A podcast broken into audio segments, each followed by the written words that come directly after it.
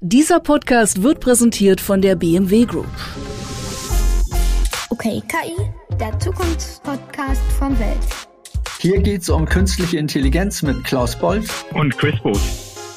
So, ganz herzlich willkommen zu einer neuen Folge des Podcasts OK KI, zu dem wir heute ähm, uns zusammengefunden haben, um die ganz großen Themen zu behandeln. Und da haben wir auch genau den richtigen Gast, nämlich Herrn Wintergerst vom Bitcoin. Ja, vielen Dank, Herr Boos. Vielen Dank für die Einladung, lieber Herr Bolt. Ich freue mich aufs Gespräch. Ja, wir freuen uns auch. Äh, Herr Wintergerst äh, leitet ein Traditionsunternehmen, Chris, dessen Best, äh, Bestseller wirklich jeder kennt, jeder liebt, jeder innig liebt, jeder haben will. Ein Bestseller, für den man noch nie zu werben brauchte und der das meistgeklaute Produkt der Welt und aller Zeiten ist. Die Firma heißt Giesecke und Devrient. Sie hat ihren Sitz in München und ihr Verkaufsschlager sind Banknoten. Keine Blüten, sondern echte. Äh, zur Kundschaft der Bayern zählen, wie man hört, rund 150 Zentralbanken in aller Welt und darüber hinaus ist die Firma mit Einnahmen von 2,5 Milliarden Euro auch eines der weltweit führenden Tech-Unternehmen für Bargeldmanagement und IT-Sicherheit. Spielt heute keine große Rolle. Seit wenigen Wochen führt Firmenchef Ralf Wintergerst auch den Digitalverband Bitkom, wie du gesagt hast, und damit einen der heute sicherlich wichtigsten Wirtschaftsverbände der Republik. Die Geschäfte der Branche laufen der Rezession zum Trotz offenbar nicht so schlecht. Ihr Gesamtumsatz steigt in diesem Jahr wohl um rund 2 Prozent auf 213 Milliarden Euro und das größte Wachstum verbucht dabei die Informationstechnik, nicht zuletzt, weil immer neue KI-Anwendungen die Geschäfte beflügeln. Nochmal auch von mir, lieber Wintergast, ganz herzlich willkommen bei OK KI. Ja, vielen Dank. Dann wollen wir auch gleich in die Mitte springen. Wir fangen das ja immer an mit einem Klang, den unser Gast quasi mitgebracht oder angefordert hat, den Zukunftsklang, der auch eine besondere Bedeutung hat. Dann wollen wir den doch hier einfach mal anhören.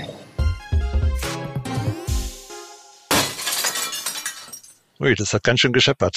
Ja, eine scheppernde Glasscheibe, ein zersplittertes Glas. Ähm, ich muss ganz ehrlich sagen, als ich die Erklärung dazu gelesen habe, habe ich ganz herzhaft gedacht, Herr Wiedergast, am besten geben Sie das an die Hörer direkt weiter. Ja, ich muss natürlich da auf eine höhere Ebene geben, denn wir sind ja in der Digitalisierung der Verwaltung nicht wirklich gut. Also ganz ehrlich gesagt hängen wir ziemlich zurück. Und das Geräusch symbolisiert sozusagen das Rausschmeißen aller Faxgeräte, die heute noch in der öffentlichen Verwaltung stehen. Und das muss richtig scheppern, damit die alle mal rauskommen und damit wir einen Neustart in der Digitalisierung schaffen in der öffentlichen Verwaltung. Dafür steht das Klirren.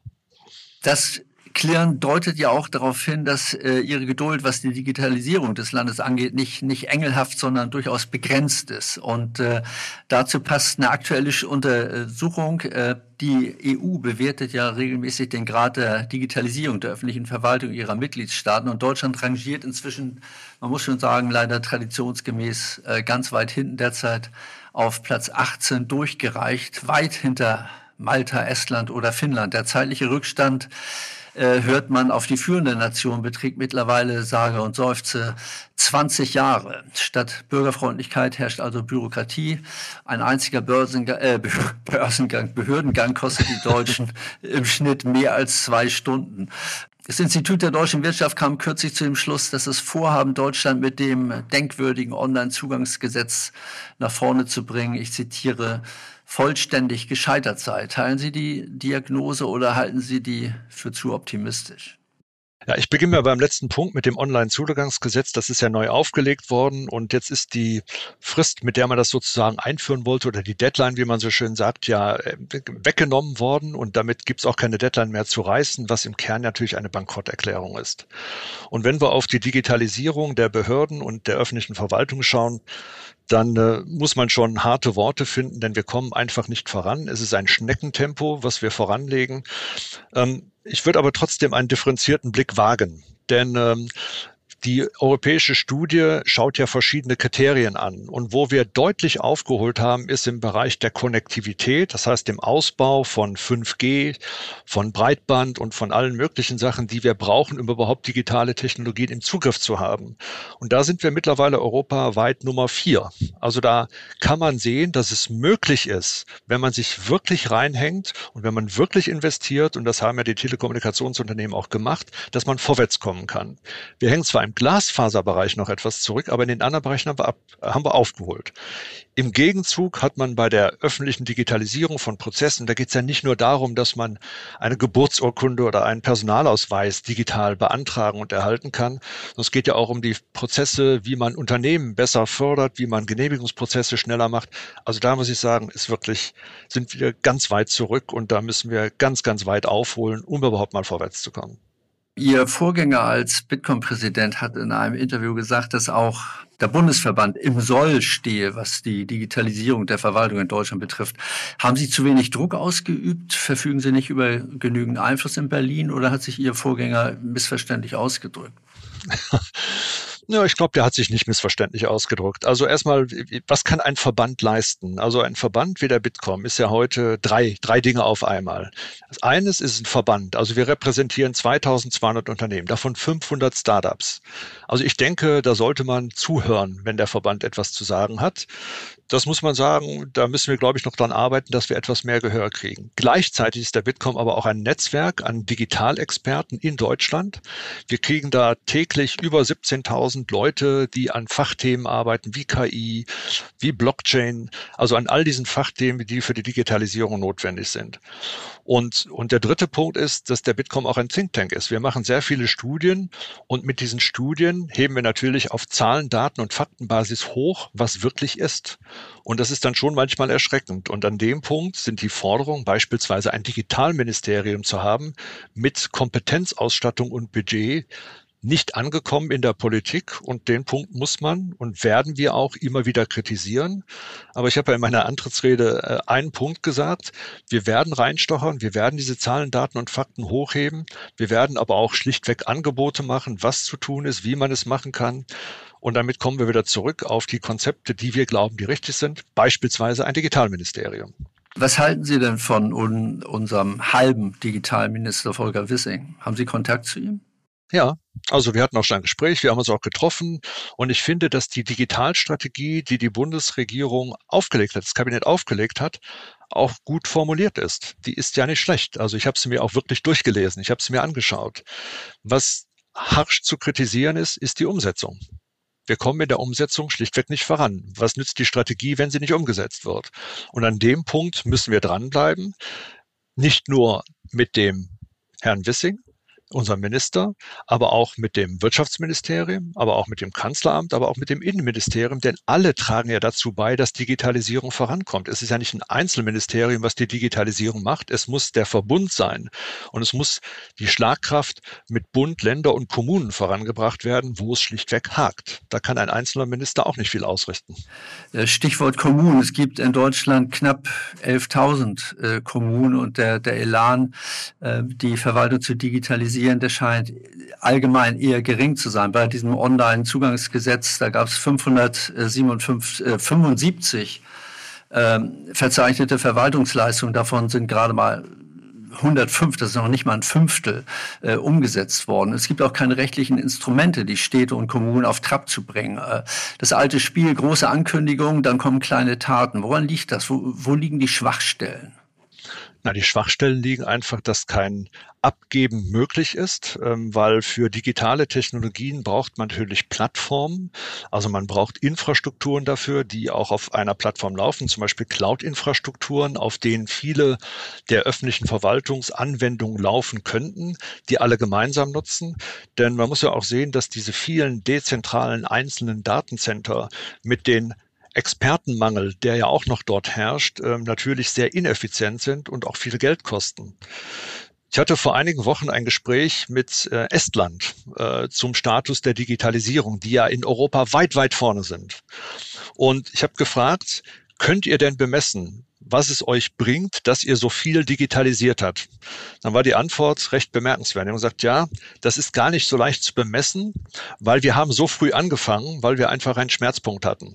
Ja, also erster Punkt bei uns, wo ist der Schmerzpunkt? Der müsste viel höher sein. Vielleicht müssen wir noch, muss es uns noch schlechter gehen, dass was passiert. Aber dann kam die Aussage, wir schätzen, dass es zwei Prozent vom Bruttoinlandsprodukt sei, was man sparen würde durch eine effiziente digitale Verwaltung. Sag ich, können Sie mir eine Studie schicken, können Sie es berechnen? Dann sagst ja, das ist leider ein bisschen alt und das ist jetzt vielleicht auch nicht repräsentativ. Und dann habe ich mal hochgerechnet, Deutschlands Bruttoinlandsprodukt, zwei Prozent, dann kommen wir auf so 70 bis 80 Milliarden. So, das kann man natürlich nicht auf die öffentliche Verwaltung runterrechnen, aber wenn ich mal schaue, wie groß der Bundeshaushalt ist und was an Sparmöglichkeiten da wäre, und wenn man das Geld nehmen würde, um zu investieren in Technologie nach vorne, dann wären wir einen Riesenschritt vor. Der Schmerzpunkt ist, ist ein gutes Stichwort. Zentrales Problem bei, bei den wenigen Dienstleistungen der Behörden äh, ist häufig die persönliche Identifizierung. Das soll jetzt mit dem Gesetzentwurf zum, zum Onlinezugangsgesetz äh, geändert werden, mit der Bund-ID. Aber bis heute muss man etwa den Personalausweis fotografisch einlesen. Das ist für Ältere nicht immer einfach. Wir neigen ja, in, wenn Sie Estland sagen, äh, wir neigen in Deutschland ja generell immer dazu, die absolut sicherste äh, Lösung zu suchen oder das Rad auch gern mal neu zu erfinden und bloß keine Techniken, die sich im Ausland bewährt haben, zu übernehmen. Äh, und der Datenschutz wird natürlich extrem eng ausgelegt. Und das macht dann vieles unpraktisch. Während der Corona-Krise verschickten die Gesundheitsämter bekannterweise ja Quarantänebescheide per Brief oder Fax. Und warum? Weil, weil der Datenschutz verbietet, dass man per E-Mail informiert. Und die schleppende Digitalisierung, da komme ich wieder zu Ihrem Schmerzpunkt, führt natürlich zu Staatsverdruss. Der, der Bürger erlebt immer häufiger eine Verwaltung, die die Lage nicht im Griff zu haben scheint. Ist dieses von vielen erlebte Staatsversagen eine Gefahr für die Gefühlslage des Gemeinwesens? Ja, ich würde ein bisschen differenziert antworten wollen, weil ich glaube, wir müssen zum einen einen ganz kritischen Blick und auch wirklich mit äh, wiederholten Forderungen kommen, dass wir die öffentliche Verwaltung rigoros digitalisieren. Wir müssen aber auch schauen, dass beim Wahrnehmen von Technologieeinsatz ähm, heute, wir haben dazu im Bitkom eine Studie gemacht, 54 Prozent glauben, dass die Politik eher den Einsatz digitaler Technologien zu verhindern sucht. Also, dass man das auch gar nicht fördern möchte. Gleichzeitig ist aber fast die Hälfte der Bevölkerung, 52 Prozent, neuen Technologien gegenüber immer erstmal skeptisch.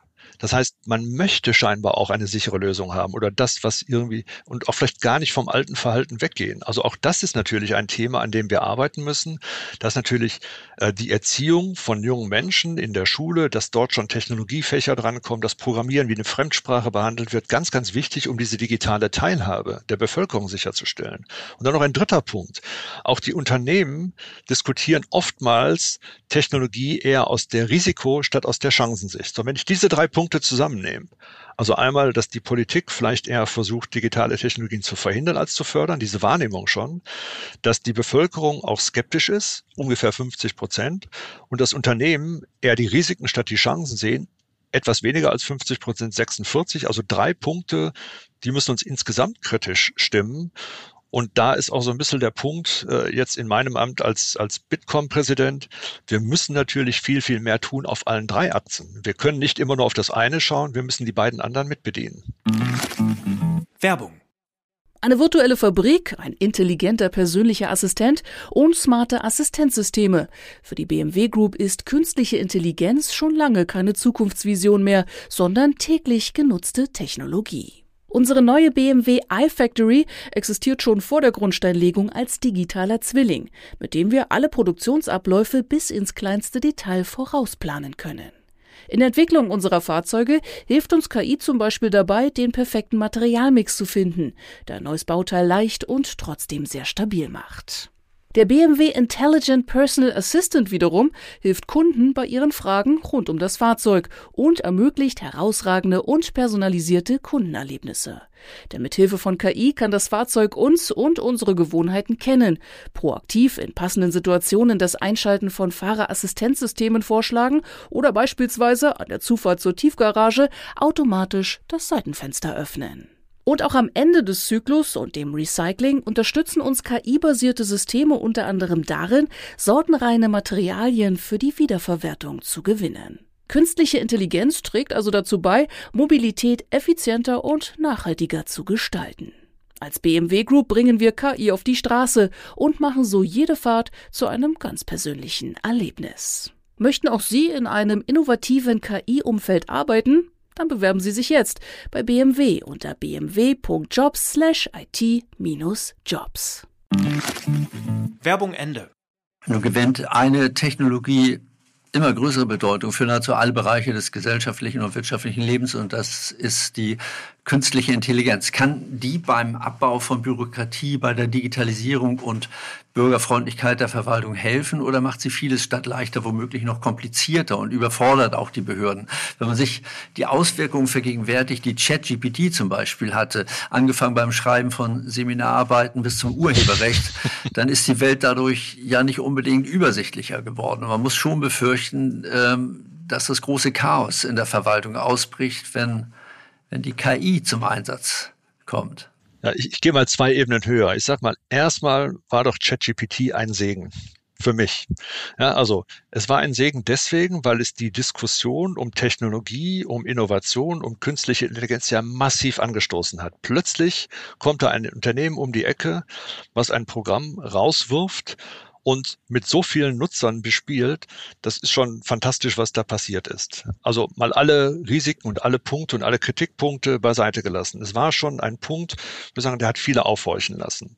Jetzt kommt wieder so ein bisschen der Reflex, äh, der europäische Reflex, dass wir jetzt sofort alles ganz eng regulieren müssen, damit auch ja nichts passiert und wir alle äh, Bürger dieses Landes schützen und dass auch gar nichts passiert. Das ist ja schon so ein bisschen, wenn ich mal den Fachbegriff nehme, Paternalismus, der gerade hier herrscht. Und wenn wir das, wenn wir Paternalismus mit der Bürokratie äh, mischen, dann kommen wir natürlich nie weiter. Aber die Frage war ja, kann es helfen in der öffentlichen Verwaltung? Also ich glaube mal grundsätzlich, ähm, Digitalisierung besteht ja nicht nur aus KI. KI ist halt eine Methode, wenn große Teile mit digitalen Programmen und digitaler Technologie versehen ist, wenn wir in Cloud-Infrastrukturen arbeiten, auch in der öffentlichen Verwaltung, wenn wir große Datenmengen haben, natürlich Automatismen für die Abarbeitung von Standardthemen zu machen. Und natürlich, da bin ich der festen Meinung, kann man dadurch auch Effizienzgewinne und Produktivitätsgewinne erreichen. Und die müssen wir ja erreichen, denn wenn wir uns einfach nochmal das Gesundheitswesen anschauen, wenn wir alle Menschen mit guter medizinischer Versorgung leisten müssen, müssen wir den administrativen Aufwand versuchen zu reduzieren, mit Technologie zu bewältigen um das überhaupt alles zu schaffen, dass hinterher die, die Sorge um den Patienten im Vordergrund stehen kann. Und dazu müssen wir Technologie nutzen. Und das ist für viele Bereiche aus meiner Sicht in Anwendungsfelder, wird, die wird man finden und auch umsetzen können. Also da muss ich jetzt natürlich mal ein bisschen einsteigen und vielleicht auch das, das Themenfeld erweitern ähm, von, von der reinen Politik hin zu den Unternehmen und der Gesellschaft. Ähm, mit der beschränkten Politikerfahrung, die ich habe, ähm, erinnert es mich immer an die Kirche. Dass, äh, die Politik ist durchaus willig, aber die Umsetzung, wie Sie schon sagten, das lässt durch, äh, durch die Bank zu wünschen übrig. Ähm, auch durch viele Prozesse, die wir der Politik auferlegt haben, äh, damit sie Transparenz und Geld sparen und sonst was ist. Ähm, äh, wir haben halt ein System, in dem nicht einfach experimentiert werden kann. In der Wirtschaft hingegen haben wir ja eigentlich ein sehr freiheitliches System und wir haben in Europa und in Deutschland natürlich dann auch nicht äh, keine einzige Plattform-Company, sondern wir sind da abhängig von äh, den USA. Ähm, alternativ könnte man sich abhängig machen von China, was sicherlich eine noch schlechtere Alternative wäre. Ähm, was bedeutet das an sich für das digitale Ökosystem der Wirtschaft? Ähm, der Bitkom die Anlaufstelle sein ist, ist oder sein müsste. Ähm, ich weiß nicht, ob der Rest der Wirtschaft das so wahrnimmt weil wir ja wirklich den, insbesondere mit KI, also da, da gehen wir eben auf die spezifische Schlüsseltechnologie künstliche Intelligenz ein, in, äh, bedeutet, dass wir diesen Industrialisierungsmindset, bei dem erst alles standardisiert äh, und konsolidiert werden muss, wo wir wirklich gut sind in Deutschland, verlassen, hin zu etwas, was alleine agiert und wo man sich auf Ziele einigen muss und diese dann umsetzt. Und ich denke immer, dass, dass wir äh, in der Wirtschaft sehr wenig Bewegung sehen. Wir sehen Aktionismus, aber relativ wenig wirklich skalierbare Ergebnisse. Glauben Sie, dass wir hier mehr Leute zu Bitkom schicken müssen, damit die auf die Digitalwirtschaft einwirken? Oder ähm, haben wir eigentlich die richtigen Angebote und das, das läuft einfach, wird noch nicht adaptiert? Ja, also den Vorschlag mit dem Bitcoin finde ich sehr gut. Den, das machen wir so, da rufen wir zu auf. Aber vielleicht zitiere ich ein bisschen aus einer Studie, die wir gemacht haben im Bitcoin zum Einsatz und Bedeutung von digitalen Technologien für Unternehmen. Also 90 Prozent also exakt 87 Prozent der Unternehmen glauben, dass digitale Technologien eine entscheidende Rolle spielen für die Wettbewerbsfähigkeit des Angebotes dieser Unternehmen. 90 Prozent, das ist ziemlich viel. Aber nur ein Drittel glauben, dass sie eine Vorreiterrolle spielen und der Rest glaubt, dass es im Mittelfeld oder dahinter ist, Herr Boos. Das ist natürlich schon eine erschreckende Zahl und das spiegelt sich ja auch wieder, dass die meisten Technologien im Kern zwar hier angedacht werden, aber dann kommerzialisiert und ausgerollt werden in anderen Bereichen, zum Beispiel in den USA, wo die Märkte etwas anders ticken. Der zweite Punkt, äh, den ich referenzieren würde, wäre, welche Bedeutung man Technologien zuschreibt und wo der eigene Einsatz schon ist. Also Viele Unternehmen glauben, dass Big Data, also erstmal als Grundlage auch für KI-Anwendungen, wahnsinnig wichtig ist, aber nur knapp 40 Prozent setzen dann auch tatsächlich so etwas ein und versuchen darüber Lösungen und Muster zu finden. Und bei der künstlichen Intelligenz ist es ehrlich gesagt noch extremer. 72 Prozent der Unternehmen glauben, dass es wirklich extrem wichtig ist für die Zukunft der Wettbewerbsfähigkeit, aber nur 15 beschäftigen sich ernsthaft damit und machen auch Programme zur Umsetzung von KI-Anwendungen. Und diese Lücken, die Sie da beschreiben, sind natürlich gravierend. Und es zeigt so ein bisschen dieses Dreiklangbild. Die Politik versucht eher den Einsatz digitaler Technologien zu vermeiden als Wahrnehmung. Die Bevölkerung steht dem skeptisch gegenüber, 52 Prozent.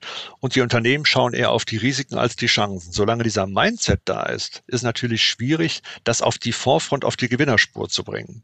Das ist der eine Aspekt. Aber ich bin jetzt nicht ganz so pessimistisch, aber ich warte erstmal Ihre nächste Frage ab. Ich, Sie haben das Richtige. Also ich, eigentlich müsste man mit dem Thema Mindset ja jetzt äh, das, die gesellschaftlichen Themen anschneiden. Ich will trotzdem noch eine äh, für die Unternehmen stellen. Es ist ja so, dass es ganz tolle KI-Startups in Deutschland gibt. Ähm, keiner von denen hat irgendeinen einzigen skalierenden Vertrag mit einem Kunden, sondern die, die leben alle davon, dass sie Piloten und Proof of Concepts verkaufen. Weil, wenn die Unternehmen das nämlich einführen würden, was KI wäre, dann müssten sie sich auf einmal ändern. Dann wäre das nicht ein schönes Marketingprojekt oder um dem Vorstand zu demonstrieren, dass es theoretisch geht, sondern dann müsste man das. Wie könnten wir aus der Digitalwirtschaft heraus ähm, den, den großen, guten deutschen Unternehmen oder auch den mittelständischen, kleinen deutschen Unternehmen helfen, dass tatsächlich diese Technik ausgerollt wird. Auch Mindset-Thema, ne? ist eine komplizierte Frage, finde ich, wenn man sie beantworten muss. Ich würde mal drei Ebenen höher gehen, Herr Boos. Ich würde mal sagen, was uns grundlegend fehlt und was ich mir wirklich wünschen würde. Und wenn man Unternehmen führt, hat man so etwas in der Regel. Wir brauchen eine wirklich andere Ambition. Wir sind viel zu zurückhaltend, auch als Land mit der Ambition. Wir haben so viele Fähigkeiten in Deutschland. Wir investieren auch sehr viel Geld in Technologie. So, also so eine Ambition, die ich mir vorstellen könnte, ist, dass wir als Land, Deutschland und seine Unternehmen, die hier tätig sind, weltweit die Nummer drei in Tech und Innovation werden. Wo, wo stehen wir heute? Müssen wir uns auch ein bisschen einordnen. Wir haben natürlich heute, wenn man den weltweiten Ausgabe äh, Cube ansieht für Technologien, Innovation, zwei ganz dominante Länder. Das ist USA und das ist China.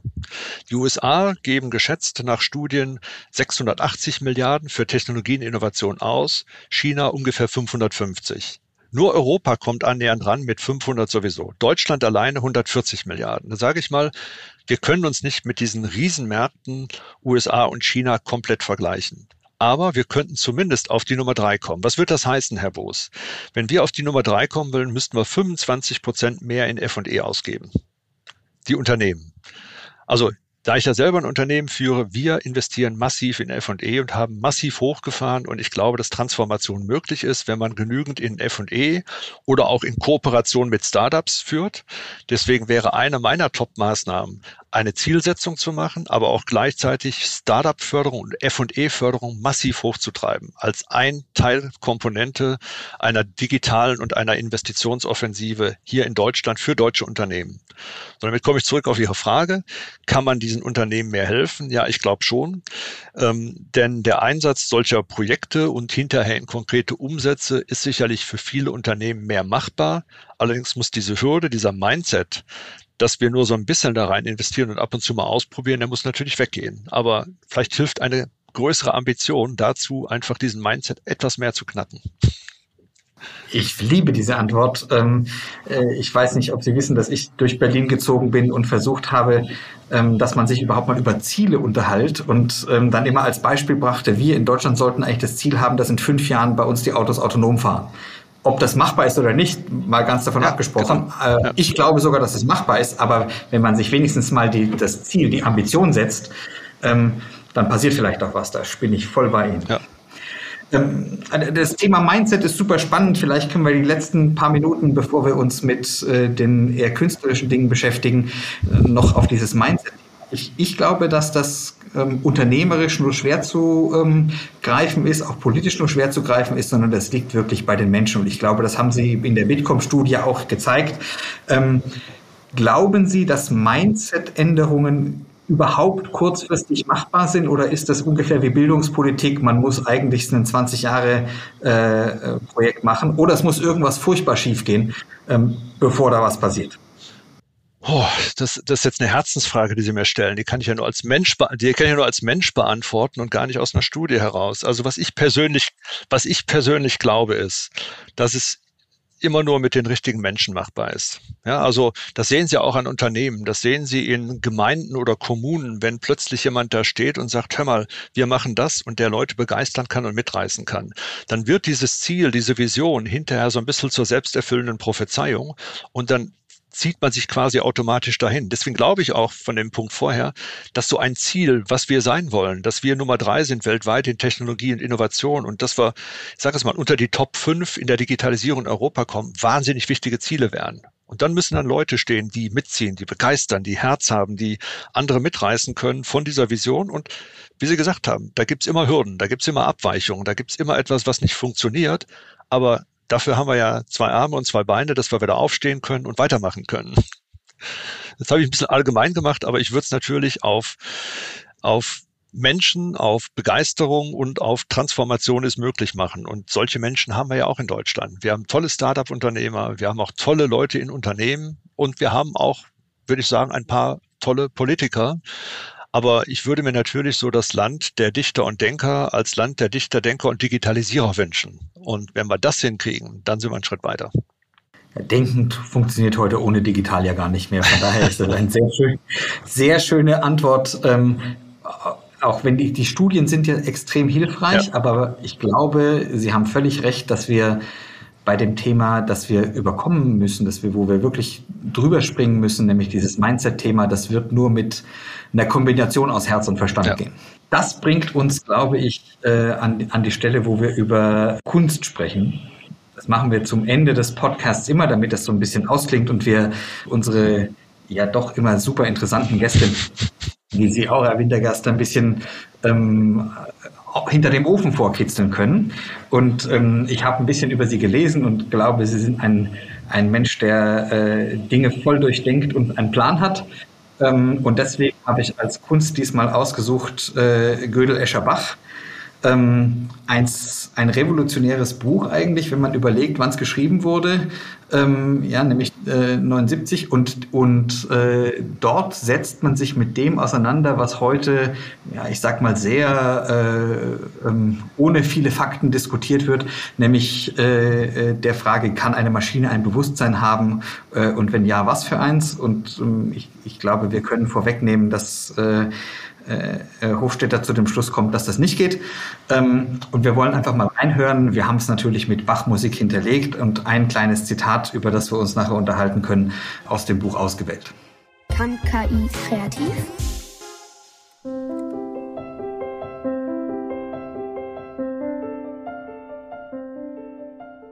Das erinnert mich an einen Dialog von Lewis Carroll. Und ich will versuchen zu erklären, warum. Samuel stützt sein Argument gegen ein maschinelles Bewusstsein auf die Vorstellung, dass jeder mechanische Prozess des Lesens oder Angebens von Informationen einen unendlichen Regress erfordern würde. In ähnlicher Weise argumentiert Carol Schildkröte, dass kein noch so einfacher Denkschritt möglich ist, ohne dass man sich auf irgendeine Regel auf höherer Ebene beruft, um den fraglichen Schritt zu rechtfertigen. Ja, sicherlich keine leichte Kost, diese, dieses Buch. Ja. Ich äh, muss einfach für die Hörer vielleicht kurz hier reinkommen. Es in, in dem Buch Gödel Escher Bach gibt es immer wieder äh, Konversationen zwischen Achilles und einer Schildkröte. Das kommt auch unter ein, äh, auf der einen Seite aus äh, Zenons Paradoxon wo man, wo der argumentiert, dass Achilles die Schildkröte nie einholen kann, weil er dazu unendlich viele Schritte machen müsste. Und in, in, bei Lewis Carroll gibt es eine Konversation zwischen der Schildkröte und Achilles, wo die Schildkröte überrascht ist, dass Achilles sie trotzdem überholt hat. Und die versuchen das dann logisch zu erörtern und kommen dazu, dass ähm, bei dem logischen Argument man nicht endlich begründen kann, also dass es ein, ein Paradoxon ist, ähm, warum Achilles die Schildkröte tatsächlich überholen kann. Und das ist auch als Inferenzparadoxon bekannt. Und wenn man das äh, lösen könnte, so wie es dort vorgeschlagen ist, dann äh, will man zugestehen, dass man einer Maschine ein Bewusstsein zuschreiben kann. Und es gibt ganz viele Sachen. Ist, ist, äh, glauben Sie überhaupt, dass das ein Thema ist, mit dem man sich beschäftigen muss? Oder ist das mehr was so ähm, Professoren in der Spezialkneipe? Ich erzähle Ihnen eine kleine Geschichte. Vor vier Jahren, also vor Corona, in 2019, habe ich eine Veranstaltung organisiert. Da ging es um Jazz und künstliche Intelligenz. Also wir hatten eine Jazz-Combo und das waren alles Professoren, die sich mit Mathematik, Physik, künstliche Intelligenz befasst haben. Und die haben dann immer eine Jazzsequenz gespielt und haben dann etwas über künstliche Intelligenz erzählt und haben das dann im Laufe des Stückes immer weiter verfeinert, bis zu dem Punkt ist, kann die Maschine Gefühle nachsimulieren, so wie sie in einer Jazz-Combo quasi durch das gemeinsame Zusammenspiel ähm, erreicht wird. Die Antwort war zumindest 2019, nee, das funktioniert irgendwie nicht. Also diese Gefühle, diese Simulation und Jazz durch KI zu ersetzen, ähm, wird be beliebig schwierig werden und der Punkt der Singularität sei noch sehr weit äh, nach hinten geschoben. Also mit jetzigen technischen Mitteln würde man das so nicht erreichen. Das war die Antwort. Ähm, was ist meine persönliche Meinung? Also ich glaube, wir stehen am Anfang noch nicht lange am, noch, noch gar nicht am Ende. Wir sind ja immer noch bei schwachen KI-Anwendungen, noch nicht bei wirklich starken KI-Anwendungen. Solange wir schwach sind, wird das nicht möglich sein. Ob der Punkt einer starken KI, so dass wir wirklich alles simulieren können, äh, mit wahnsinnig hoher Genauigkeit. Also ich, ich hätte, ich würde die Möglichkeit sehen, dass wir irgendwann dahin kommen. Also ich habe da noch Zweifel. Ähm, ich, als Ingenieur würde ich nie, nie sagen, aber ähm, der Punkt ist, dass es ohne Selbstreferenz ja nicht geht und äh, nachdem selbst äh, weder in Statistik noch in Logik ordentlich definiert ist und alle Algorithmen heute statistisch oder logisch sind, da ist noch viel Problem zu lösen. Also irgendwie hätte dieses Gespräch jetzt äh, Charakter für ein Glas Bier und oder ein Glas Wein und länger weiterzureden. Das, äh, ich lade Sie sehr gerne ein, ähm, das tatsächlich mal zu machen, weil ich glaube, dass wir das Gespräch noch lange fortsetzen können. Leider können wir das hier im Podcast genau. nicht, ja. sondern ähm, müssen an der Stelle zum Schluss kommen. Ich darf mich ganz, ganz herzlich bedanken. Sie haben sehr schlaue Antworten gegeben ähm, und mit vielen Fakten hinterlegt. Wunderbar. Vielen Dank. Vielen Dank, Herr Boos. Vielen Dank, Herr Boot. Ja, vielen Dank, äh, Ralf Wintergers, auch für Bon mot von Deutschland als dem Land der Dichter, Denker und Digitalisierer. Zumindest war das ein Blick in die Zukunft. Vielen Dank auch Ihnen, liebe Hörer, für Ihre Zeit und Ihr Interesse. Chris und ich freuen uns, wenn Sie OKKI auf den üblichen Plattformen oder auf welt.de begleiten, diese Folge teilen und auch in Ihrer Podcast-App bewerten. Wir hören uns hoffentlich in Kürze wieder mit einer neuen Folge von OKKI.